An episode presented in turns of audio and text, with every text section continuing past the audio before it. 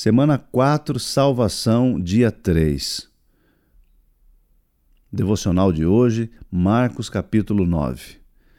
Qual a minha parte nesse processo? A salvação deve ser praticada.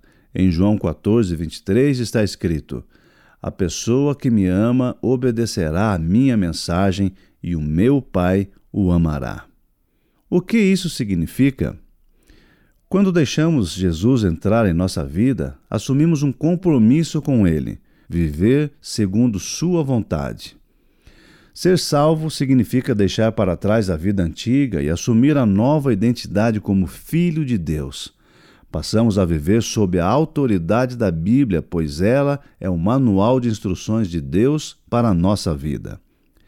Você já tentou utilizar um aparelho de som novo sem ler antes o manual de instruções? Com certeza demorou mais tempo para descobrir cada função e talvez pudesse ter danificado o aparelho, não é mesmo? Assim acontece conosco quando não gastamos tempo buscando a vontade de Deus em Sua palavra. Por isso, é importante que você tenha disciplina e seja radical em separar um tempo diário para ler a Bíblia e orar. Salvação significa vida e viver requer prática. A salvação deve ser proclamada. O que você faz quando descobre que alguma coisa muito boa está para acontecer?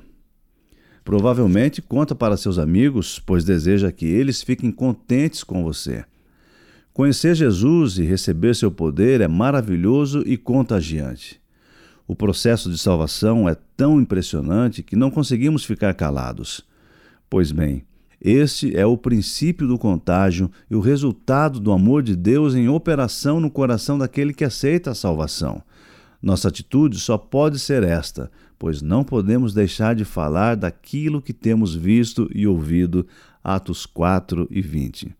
A salvação é para todos. Deus não faz discriminação entre pessoas. Seu desejo é de que todos façam parte de seu plano de salvação.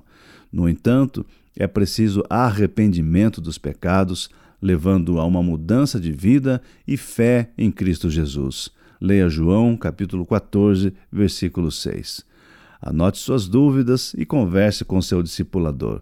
Falando com Deus, registre o que quer dizer a Ele nesse momento. Encerrando nosso dia 3, lembramos do versículo da semana: Pois pela graça de Deus vocês são salvos por meio da fé. Isso não vem de vocês, mas é um presente dado por Deus. A salvação não é resultado dos esforços de vocês, portanto, ninguém pode se orgulhar de tê-la. Efésios 2, 8, 9.